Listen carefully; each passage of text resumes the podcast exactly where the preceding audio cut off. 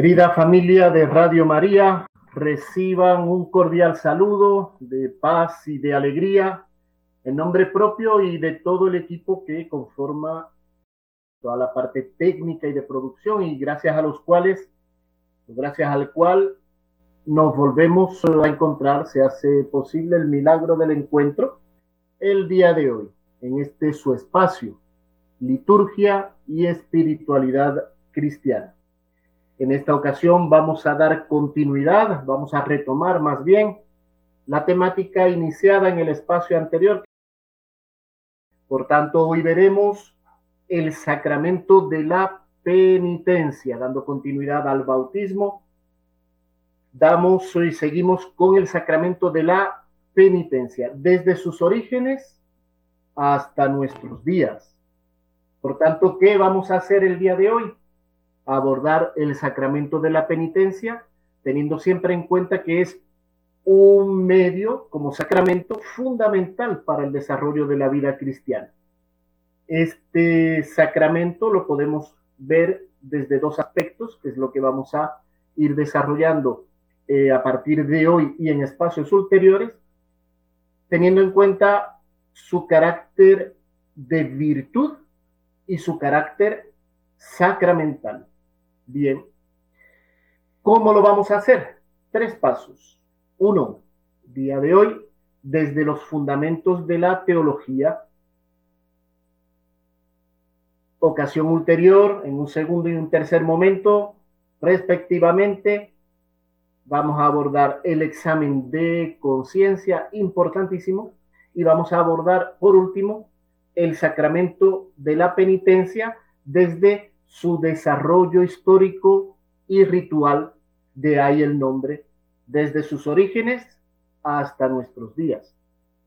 ¿Y cuál es, con qué finalidad? Pues eh, vamos a hacerlo de la mejor manera posible para conocer primeramente la existencia del sacramento, su naturaleza, necesidad y efectos en el alma, así como la disposición nosotros debemos presentar para recibirlo fructuosamente, además de su desarrollo desde su institución hasta nuestros días, tal cual lo practicamos eh, hoy, ¿eh? en la actualidad. ¿Por qué? Y este puntico es importante que lo tengamos en cuenta para comprender la lógica de las temáticas que venimos desarrollando. ¿Por qué eh, abordamos después del sacramento del bautismo el sacramento de la penitencia y no el de la confirmación y el de la Eucaristía? Pues bautismo, penitencia y Eucaristía, ustedes lo saben muy bien, son los tres sacramentos que se llaman de la iniciación cristiana. ¿Por qué damos ese aparente salto? Puede ser por dos razones. La primera nos la dice San Ambrosio. El santo de Milán nos dice, hay dos conversiones, agua y lágrimas. El agua del bautismo y las lágrimas del arrepentimiento.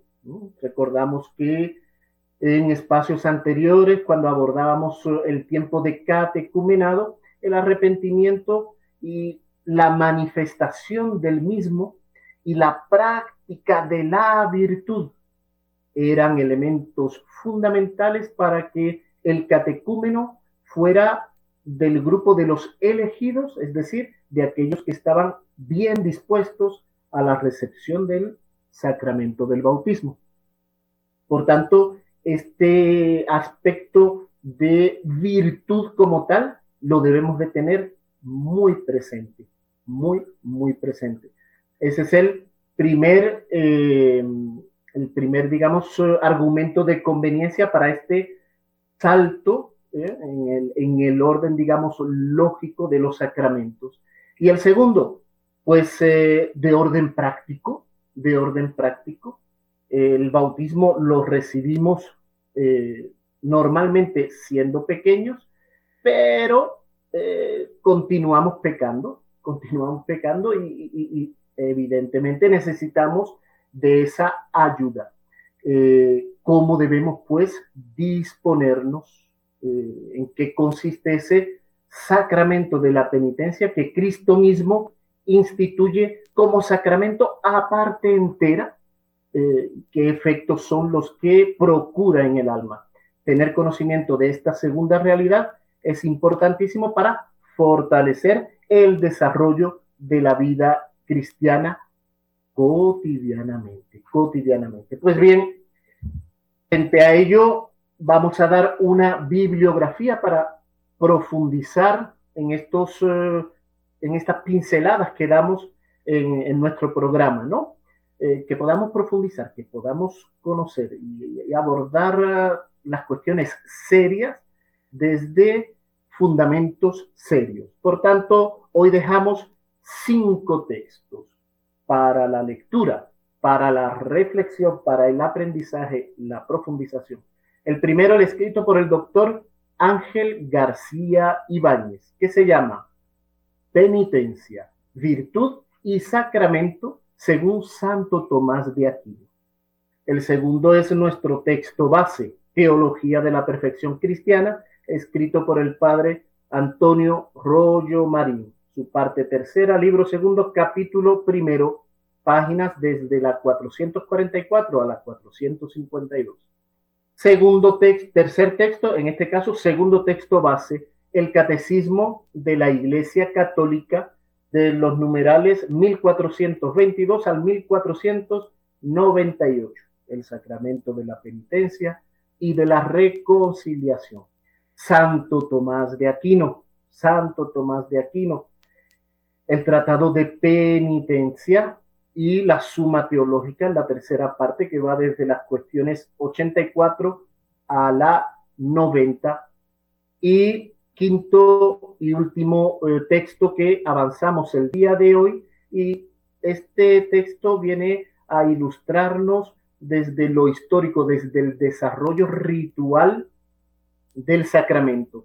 El escrito por el doctor Mario Rigetti, Historia de la Liturgia, tomo segundo, la Eucaristía y los sacramentos. Muy bien, un recorderis, recorderis, con el bautismo recibimos la gracia santificante en el alma y con ella el racimo de virtudes y el rosario de dones del Espíritu Santo. Gracia, virtudes y dones que conforman el organismo espiritual.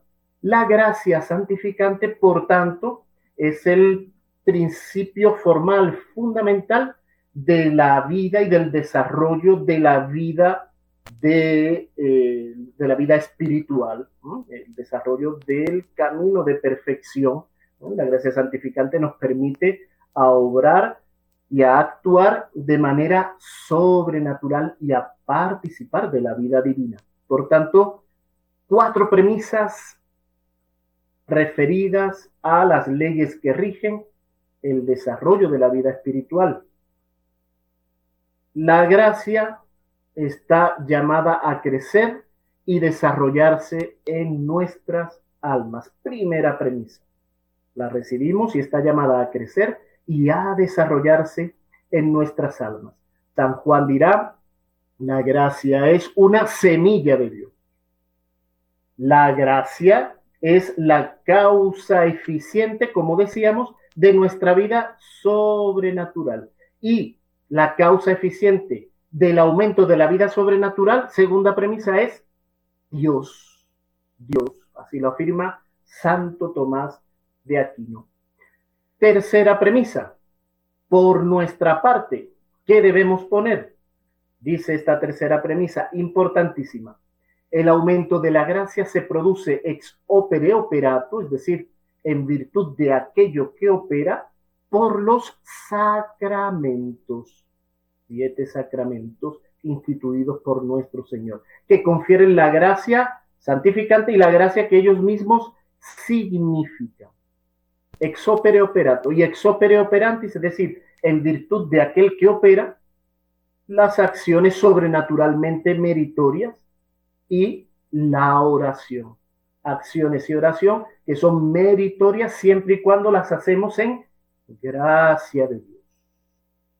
Cuarta premisa, por la digna recepción de los sacramentos, ex opere operato, por la práctica de las obras sobrenaturales meritorias y por la eficacia impetratoria de la oración, ex opere operantis, los hábitos, los hábitos infusos, es decir, las virtudes y dones, crecen todos a la vez. Y este crecimiento se verifica por una mayor inherencia o radiación en el sujeto, en la persona, en su integridad y en particular en el alma, que es donde radica la gracia santificante. Bien, tenemos ya, por tanto, estas cuatro premisas fundamentales que seguiremos repitiendo, porque como digo, son fundamentales porque rigen el desarrollo de la vida espiritual, que es lo que nos interesa. Bien, vamos a dar paso a nuestra pausa musical antes de entrar en el, la primera parte de la temática que hoy nos ocupa, la penitencia como virtud. Vamos a escuchar el día de hoy eh, una bonita pieza, es el Kiriale número 17. El día de hoy vamos a dar un pasito adelante y vamos a escucharlo, escuchar esta pieza, este Kiriale 17 en canto gregoriano, canto gregoriano, canto llano, cuya simplicidad eh, nos hace recogernos en nuestro interior, en ese claustro interior que nos hace al mismo tiempo trascender. Una de las características propias del canto gregoriano es que es eh, monódico, es una sola voz, un solo eh, cantar, un solo corazón, una sola expresión. Y la música se supedita al texto utilizado en la liturgia de ese día. Es decir, no, esto no es eh, aquí cogemos lo que nos parece y ponemos y quitamos. No, el canto gregoriano es expresión de lo que la liturgia ofrece en sus textos. Por tanto, vamos con esta bonita pieza, Kiriale 17.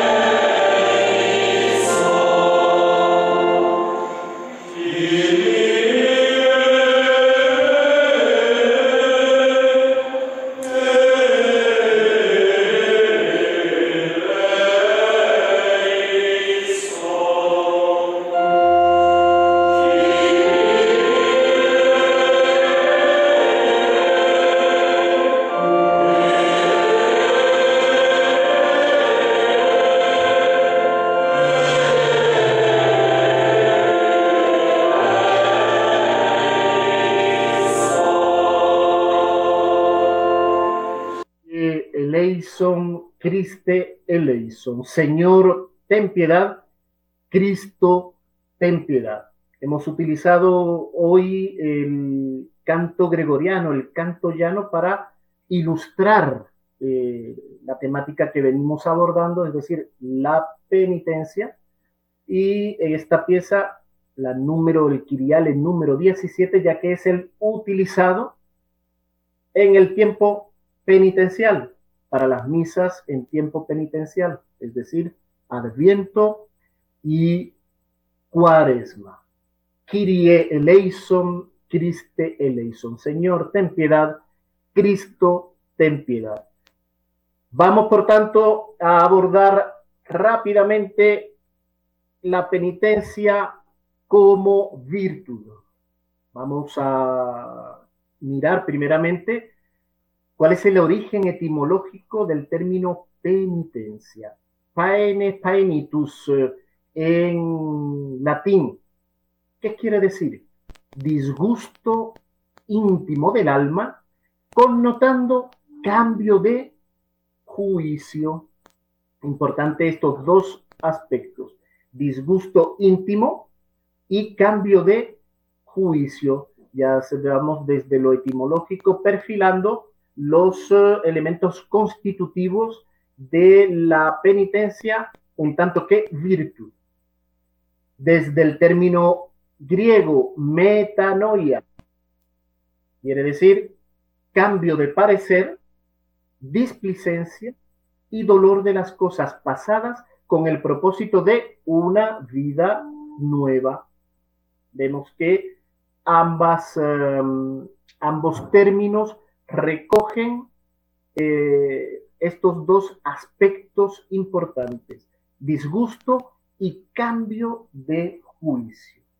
Bien, como decíamos eh, anteriormente, la gracia, la gracia que recibimos en el bautismo, la gracia santificante, capacita a la criatura para que pueda vivir permanentemente según la nueva vida sobrenatural. Recibimos la vida, participamos de la vida de Dios gracias a la gracia. Pero, atención, no hace impecable al hombre. La, la, naturaleza humana, en virtud del pecado original, requiere, requiere continuamente de ese alimento que la fortalezca, ¿no? Que fortalezca el alma. El hombre necesita alimento para vivir en el orden natural y alimento igualmente para vivir en el orden sobrenatural. Sacramentos, oración, obras meritorias y a la base la gracia. Gracia non tolit naturam, sed perficit eam. La gracia no destruye la naturaleza, sino que la perfecciona. Bien, en este orden de ideas y en ese camino de perfección, eh, la práctica de la virtud y la recepción de los sacramentos son eh, condiciones fundamentales. De ahí que la penitencia como virtud eh, deriva, en un primer momento vamos a ver los constitutivos, la gracia, la, penitencia como virtud deriva de la virtud de justicia, porque a través de la penitencia satisfacemos por el error cometido, en definitiva, por el pecado cometido. Dios, en su infinita misericordia, requiere de una retribución por la ofensa recibida. El hombre debe satisfacer. Es por eso que la penitencia es una virtud anexa a la virtud de justicia, por la que, y atención, el hombre arrepentido se dispone adecuadamente, ese es el hábito, esa es la virtud, nos, nos dispone adecuadamente a satisfacer por la ofensa cometida, reparar la ofensa a Dios cometida contra Dios, es decir, el pecado, se presenta como la razón formal de la penitencia. La razón formal, fundamento de la virtud de la penitencia radica en la necesidad de reparar, la necesidad de satisfacer por el pecado cometido contra Dios, la ofensa cometida. Siendo el amor de Dios, la caridad, el primer efecto de la gracia. Y atención, la causa de la penitencia. Aquí que ese dolor íntimo lo podemos, eh, lo podemos abordar desde lo que llamamos la atrición me duele esa falta cometida contra Dios, pero no por amor, sino por temor, temor a, eh, al castigo en definitiva, ¿no? Eh, que no nos impone Dios porque Dios sea malo, sino porque es justo y da a cada uno aquello que eh, merece. Por tanto, frente a la mala acción, el merecido es la punición. Bien, y tenemos luego la contrición, que es ese dolor íntimo, no por temor, atrición, sino por amor. Es por eso que la, el amor de Dios es el primer efecto de la gracia y la causa de la penitencia. El hombre se mueve a hacer penitencia por amor. Bien, ya vamos perfilando los constitutivos que ahora vamos a sintetizar. Pero antes de ello, continuamos diciendo que la penitencia saludable es, uno, cambio de juicio, dos, detestación de la falta cometida y dolor por el pecado cometido, contrición, no solo atrición, contrición, con propósito de no pecar más. Esta afirmación es lo que se denomina en teología una afirmación, una sentencia de fe divina y católica definida. Bien, San Ignacio en sus ejercicios espirituales nos invita a la consideración de los tres pecados, de tres pecados distintos. El pecado de los ángeles, el pecado de Adán y Eva y nuestro pecado en orden a excitar y a suscitar en nuestros corazones esa detestación, de, conociendo las implicaciones del pecado que se reflejan claramente en la figura de Cristo crucificado y movernos igualmente a la vida de la gracia. Nosotros continuamos pecando, en definitiva, porque no conocemos ni reconocemos en nosotros el amor de Dios. Amor de Dios que es el primer efecto, como decíamos, es el primer efecto de la vida de la gracia en nuestros corazones. Bien, la penitencia como virtud, como hábito saludable. Decíamos que para que el acto interior de la penitencia que en definitiva interviene y es requerido para nuestra justificación, sea acepto y adecuado, no basta con reconocer la propia culpa, el dolor interior y la detestación del pecado, sino tener el firme propósito de no volver a pecar más. El firme propósito de no volver a pecar más. Desafortunadamente, caemos, caemos una y otra vez y es por ello que la misericordia de Dios, siendo infinita, se nos entrega a través del sacramento de la penitencia.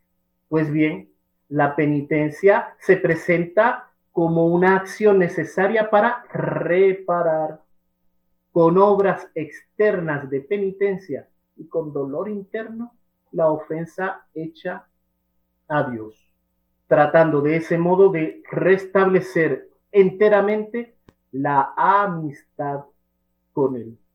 Bien, estos principios constitutivos se dan a la base en el orden natural, pero en el orden de la revelación, y es aquí donde vamos entrando en, eh, el proceso de ir distinguiendo entre lo que el hábito, la virtud de penitencia y el sacramento, vemos que este acto de satisfacción por parte de aquel que ofende y de retribución por parte del ofendido requiere un modo concreto de realización externa. Interna es el dolor, externa son las obras de penitencia. Es, por tanto, el ofendido, en este caso Dios por el pecado del hombre, quien establece el modo de retribución. A nosotros nos toca satisfacer, pero Dios define por derecho propio cuál es el modo de retribución. Pues bien, en el Antiguo Testamento vemos cómo Dios define, Dios define el modo concreto de eh, ofrecer actos externos de penitencia, como por ejemplo la oblación, como por ejemplo el sacrificio. Lo vemos claramente en un texto, por citar eh, un texto del Antiguo Testamento, lo vemos en Levítico eh, capítulo 1, versículos 1 al 14. Llamó Yahvé a Moisés y le habló desde el tabernáculo de la reunión, diciendo, habla a los hijos de Israel y diles, quien de vosotros ofreciera a Yahvé una ofrenda de reces, ofrecerá ganado mayor o ganado menor. Si su ofrenda es de holocausto de ganado mayor, será de un macho inmaculado, lo traerá a la puerta del tabernáculo del testimonio para que sea grato a Yahvé. Pondrá su mano sobre la cabeza de la víctima y será aceptada esta para expiación suya. Si nos damos cuenta, Dios, es, digamos, el ofendido, define claramente cómo debe ser esa acción externa de penitencia. En este caso, en el texto que hemos abordado, eh, desde el sacrificio. Bien, en el Nuevo Testamento es Cristo, verdadero Dios, segunda persona de la Santísima Trinidad, quien no solo dice que tiene la potestad y hace suyo el derecho legítimamente de perdonar los pecados, sino que del mismo modo establece el modo, el modo de satisfacer. Lo vemos en Juan 20, 22. Dice, sicut missime pater et ego mitto vos, ec condixiset insuflam. Et dixiteis, accipite spiritum sanctum, quorum remiseritis peccata remituntur eis, et quorum retinueritis retenta su A recibir el Espíritu Santo, le dice nuestro Señor a los apóstoles, aquellos pecados que perdonéis serán perdonados y aquellos que retengáis serán retenidos.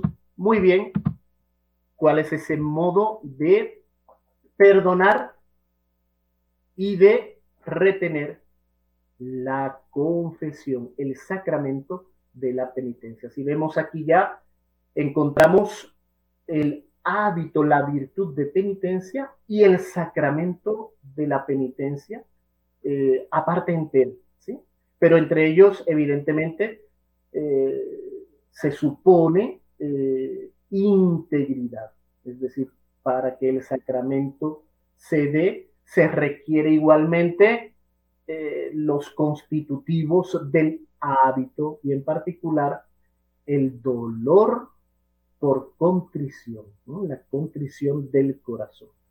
Pues bien, se requiere, por tanto, la reparación de la ofensa a Dios, hacer penitencia de acuerdo con el modo determinado, en este caso por Cristo, el sacramento, es decir, la confesión de los pecados al sacerdote, ministros de Dios y de la iglesia, al sacerdote, recibiendo de ellos la absolución y cumpliendo así las obras de penitencia que les impongan al final de la confesión, a fin de restablecer, satisfaciendo integralmente la justicia y de igual modo la amistad con Dios a través de la concordia de voluntades. Dios quiere eh, que, seamos perdonados. Dios nos quiere en el cielo. Para eso nos ha creado a nosotros igualmente hacer ese acto de amor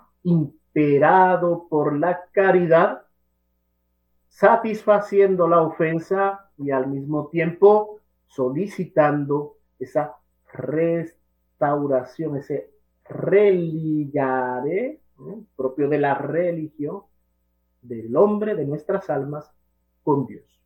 De este modo, se da una estrecha unión entre los actos personales de penitencia, la absolución del sacerdote, ministro de Dios y de la iglesia, y la acción divina que remite el pecado por la gracia que confiere el sacramento. He aquí como la virtud de penitencia y el sacramento se dan de manera una y única. ¿Mm? Importante, virtud de penitencia, pero de igual modo la remisión del pecado. Y aquí surge una objeción, ¿no? La objeción típica que hacen los protestantes. No, yo me confieso solo, yo no, he matado, yo soy buena gente, yo, yo no necesito eh, recibir el perdón de quién, de un hombre pecador como yo. Eh, bueno, está y el hecho de la confesión privada, la necesidad de confesarse con el sacerdote y lo que es la confesión privada como tal, son dos eh, objeciones muy comunes. Pues miren, miremos bien, ya San Agustín nos da respuesta a esta primera objeción de la necesidad de confesarse con el sacerdote. Necesitamos, porque Dios así definió el modo de satisfacer, es decir, el modo de penitencia externa, lo define por derecho propio a través del sacramento, a través de la confesión. Pues bien, esta necesidad de confesarse con el sacerdote, San Agustín en sus sermones dice, ninguno diga para sí, yo a mis solas hago penitencia delante del Señor, que es Dios, y que Dios me perdone, pues Él sabe lo que hago en el retiro de mi corazón. Luego, dice San Agustín, sin causa se dijo, cuando desataréis sobre la tierra será desatado en el cielo. Luego, en vano fueron dadas las llaves de la iglesia. Es decir, eh, para que nuestro Señor define con claridad el poder sacerdotal de remitir los pecados, como lo hemos visto en Juan 22, y, la entrega de las llaves del reino a Pedro, ¿sí? Eh, es decir, ¿para qué lo hizo sino? Eh, lo hizo con esa clara intención. Ninguno diga para sí, yo a mis solas hago penitencia delante del Señor. Dios me perdone, pues sabe lo que hago en el retiro de mi corazón. Ya San Agustín pone esta tendencia muy actual en nuestros días, nada hay nuevo bajo el sol, en cuestión. Y sobre la cuestión de la confesión privada, San Ambrosio dice, no basta la confesión a Dios en lo íntimo del corazón. Es necesaria la confesión de boca para conseguir la intercesión de Cristo y la oración de la iglesia. Así lo afirma San Ambrosio en, los comentarios al Evangelio de San Lucas. Y el concilio de Trento, en su sesión decimosexta contra la herejía protestante, dice, si alguno negare que la confesión sacramental está instituida o es necesaria de derecho divino, o dijere que el modo de confesar en secreto con el sacerdote que la Iglesia Católica ha observado siempre desde su principio y al presente observa, todo esto es ajeno de la institución y precepto de Jesucristo y que es invención de los hombres, sea anatema. Si alguno lo dijere, sea excomulgado. No es doctrina ni sentir católico. ¿Por qué?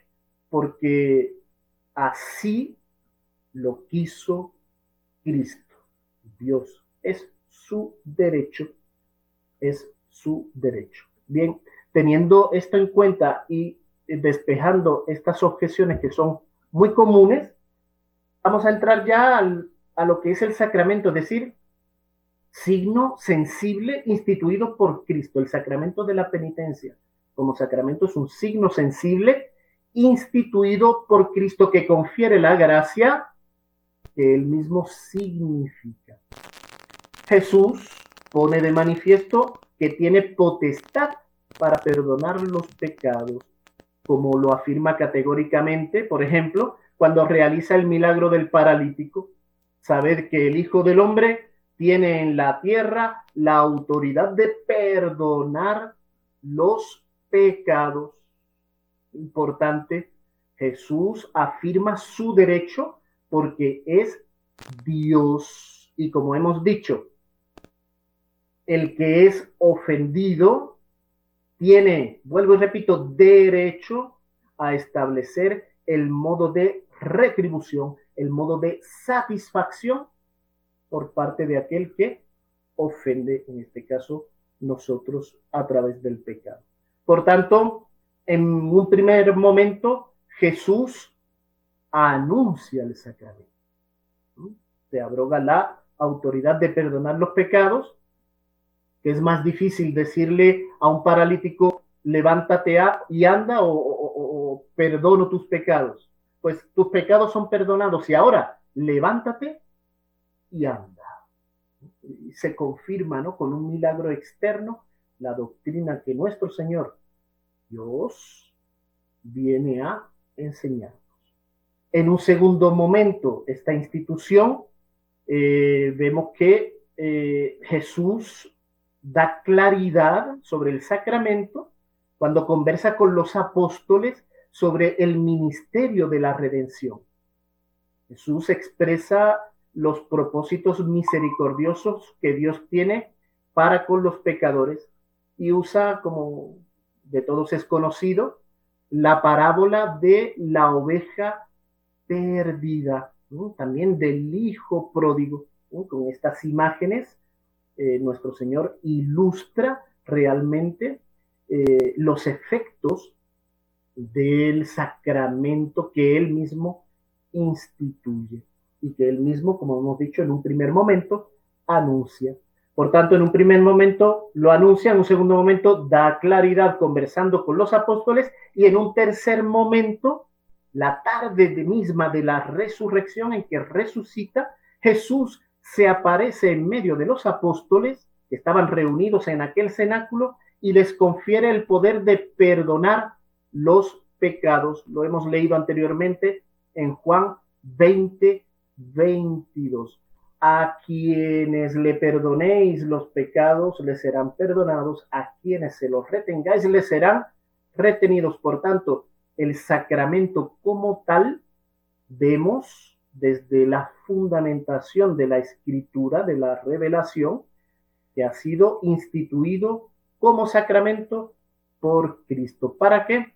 Para transmitir la gracia que él mismo significa y ahora vamos a entrar a ver cuáles son todos estos, eh, todos estos efectos que produce eh, la gracia conferida por el sacramento de la penitencia. Pues bien, como sacramento decimos que la penitencia es un signo sensible de que manifiesta, pone manifiesto la gracia que él mismo produce ex opere operato por su virtud misma. Como signo, por tanto, tiene una materia y una forma. ¿La materia cuál es? El pecado cometido. Eh, decimos los pecados, es la materia. La contrición, el dolor de corazón. La confesión, lo tenemos que decir de manera personal y posteriormente la satisfacción, la penitencia que el sacerdote nos da al final de la eh, del acto eh, íntimo y personal de la confesión como tal, la confesión de boca. Bien, esa sería la materia del sacramento. ¿Cuál es la forma del sacramento?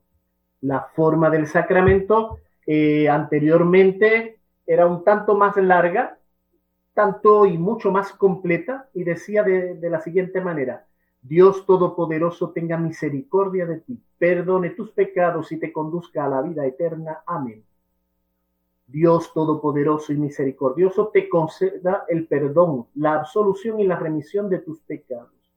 nuestro Señor Jesucristo te absuelva y yo por su autoridad te absuelvo de todo vínculo de excomunión y de entredicho en tanto que puedo y tú lo necesitas. Yo te absuelvo de tus pecados en el nombre del Padre, del Hijo y del Espíritu Santo. Amén. Trazando la señal de la cruz. Este, esta, digamos, es la parte esencial. Yo te absuelvo de tus pecados en el nombre del Padre, del Hijo y del Espíritu Santo. Amén. Y posteriormente, imponiéndole la mano al penitente, se recitaba la siguiente oración.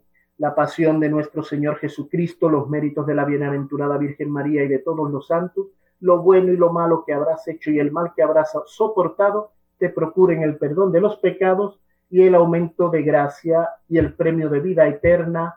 Amén. Tras la reforma del Concilio Vaticano II, eh, la fórmula de la absolución eh, se reduce y dice, Dios Padre misericordioso, que por la muerte y resurrección de su Hijo reconcilió consigo al mundo y derramó el Espíritu Santo para el perdón de los pecados, te conceda por el ministerio de la Iglesia el perdón y la paz. Yo te absuelvo de tus pecados en el nombre del Padre, del Hijo y del Espíritu Santo. Amén. Es decir, la parte esencial se conserva eh, si se han perdido eh, aspectos de la absolución que venían a eh, completarla y a expresar mucho mejor a través del rito eh, y de las palabras, pues la gracia que se significa atrayendo igualmente e impetrando otras gracias que vienen a fortalecer, a reconfortar, a perdonar, a sanar el alma. ¿Cuál es el ministro de la confesión? El obispo y los sacerdotes. ¿Cuál es el tiempo de la confesión? En todo momento. En todo momento. Todo momento que se requiere, en particular si estamos en pecado mortal. vivir en gracia de Dios, no podemos apartarnos de la, de la gracia de Dios. Vivir, eh, no vivir en gracia de Dios es la desgracia y la desgracia eterna. Los mandamientos de la Santa Madre Iglesia establecen un mínimo, un mínimo, que es una vez al año, en tiempo de Pascua Florida, en peligro de muerte y o si se ha de comulgar y nos encontramos en pecado mortal. Tiempos eh, adecuados también para la eh, confesión, los llamados tiempos penitenciales, es decir, tiempo de cuaresma, el tiempo de adviento, eh, las témporas, ¿no? las cuatro témporas, las vigilias y las fiestas especiales. Miremos bien el domingo de la misericordia. ¿Cuál es la disposición? Por parte nuestra. La disposición habitual o disposiciones habituales que debemos tener y mantener como hábito, el espíritu de fe. Sabemos que la misericordia de Dios sana nuestras almas, pero requerimos de ese querer por amor de Dios. Máxima confianza. Tus pecados te son perdonados. Yo te absuelvo de tus pecados máxima confianza de que no es un hombre cualquiera, sino que el sacerdote actúa in persona Christi capita, la persona de Cristo cabeza de la iglesia. Disposición habitual. Tercera, amor de Dios, la contrición de corazón. Disposiciones, digamos, actuales en el momento concreto. El examen de conciencia, el dolor de los pecados, el propósito de la enmienda, la confesión de boca y de manera íntegra, sin esconder o sin olvidar pecados, y cumplir la penitencia a cabalidad. Importante ese ejercicio de satisfacción con obras internas y también externas. Importante. ¿Cuáles son los efectos de la penitencia? Uno, como virtud, la purificación, la santificación del alma el aumento de la gracia, la paz y el consuelo. Un mayor número de luces en el camino de la perfección es un hábito, es un hábito que viene eh, permeado por la gracia santificante. Y el fortalecimiento del alma frente a las tentaciones. Un segundo efecto importantísimo, el espíritu de compunción, que se va a eh, desarrollar de manera habitual a través de la oración, de la contemplación de los sufrimientos de Cristo en cruz, como decíamos antes, y San Ignacio nos recomendaba, y la práctica voluntaria de la mortificación y de la austeridad de vida, de la mortificación, sentidos externos, internos, potencias, pasiones, vida eh, o aspecto negativo de la vida espiritual y de la austeridad, vivir austeramente. ¿Y cuáles son los dos aspectos que conforman, digamos, o, vienen como paraguas, eh, como categorías mayores a em, comprender todo esto que hemos dicho? El sacramento de la penitencia es el tribunal de la misericordia. Cuando vamos a confesar hay un aspecto propio de juicio moral sobre la acción, no sobre el penitente, sino sobre la acción cometida. Y ese tribunal nos conduce a la misericordia, a la reparación, a la sanación interior. Pues bien, antes de abrir eh, micrófonos y a nuestros oyentes para cerrar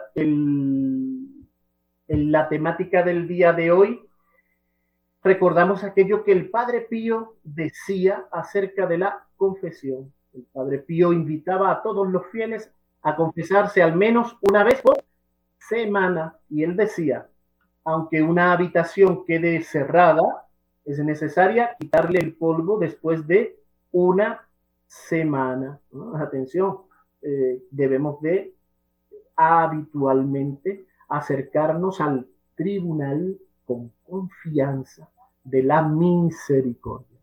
Pues bien, querida familia, eh, quedan dados los trazos generales de la penitencia como hábito, como virtud como sacramento. Abrimos, por tanto, micrófonos en estos minutos para inquietudes, eh, aportes, eh, saludos de todos los oyentes. Camilo, muy buenos días. ¿Qué tal, padre? Buenos días. Eh, sí, pues tenemos varios, varios mensajes que le han dejado. Entre, bueno, saludamos a Sandra Ojeda, Giovanni Quintero, que lo saludan desde el Quindío y gracias por esta transmisión. Omaira Infante, gracias por el tema de los sacramentos. Jacqueline Cuadro en Facebook, eh, bueno, también agradece por los detalles. Giovanni Quintero pregunta, ¿cómo entender que blasfemar contra el Espíritu Santo no tiene perdón? Muchas gracias. Y acá en WhatsApp tenemos otra pregunta que nos dice, ¿es posible obtener el perdón de los pecados mortales sin la confesión? Esas son las preguntas que tengo, Padre. Muchas gracias, Camilo. Pues bien, Giovanni, un fuerte, un cordial saludo, un fuerte abrazo y a todos los que de una u otra manera nos han invitado, nos han enviado su, su saludo y, y su amable, su amable, su amable buenos, buenos días. Em, en relación a la pregunta, el pecado contra el Espíritu Santo, en definitiva, eh, es el único que no se perdona. No porque Dios no pueda perdonar, sino porque en definitiva la cerrazón del individuo, mi cerrazón, rechaza la gracia santificante, rechaza eh, la misericordia de Dios. La blasfemia es decir contra, decir contra y decir malo contra alguien, y en este caso ese alguien no es cualquiera, sino que es Dios. Por tanto, soy yo el que rechaza, no es Dios el que no puede. Entonces, es por eso, es la disposición habitual, ese, esa falta de virtud y esa falta de amor por la cual no es que Dios no quiera y no pueda, sino que soy yo el que impide por mi libertad y mi libre albedrío la acción de Dios. Y frente a la segunda pregunta, pues eh, sí podemos, eh, podemos eh, obtener el perdón de nuestros pecados sin la confesión de manera extraordinaria, de manera extraordinaria, siempre y cuando haya una contrición perfecta de corazón. Pero eso es de manera extraordinaria, de manera excepcional, es decir, en el caso de la muerte. Cuenta la anécdota y con esto cerramos. De una señora cuyo marido se suicidó, se suicidó y fue llorando compungida a contarle el caso al santo cura de Ars, a San Juan María Vianney, y el santo cura de Ars le dijo, no te preocupes, mientras tú rezabas el rosario, tu esposo en la habitación contigua lo rezaba también, y entre el puente y la piedra su corazón fue movido a contrición, de manera extraordinaria. Pues bien, compañeros, amigos, familia, se nos fue el tiempo el día de hoy. Les doy la bendición y un cordial saludo a todos en esta jornada. Dios los bendiga en el nombre del Padre y del Hijo y del Espíritu Santo. Amén. Muchas gracias. i Tadach Mechati Tadach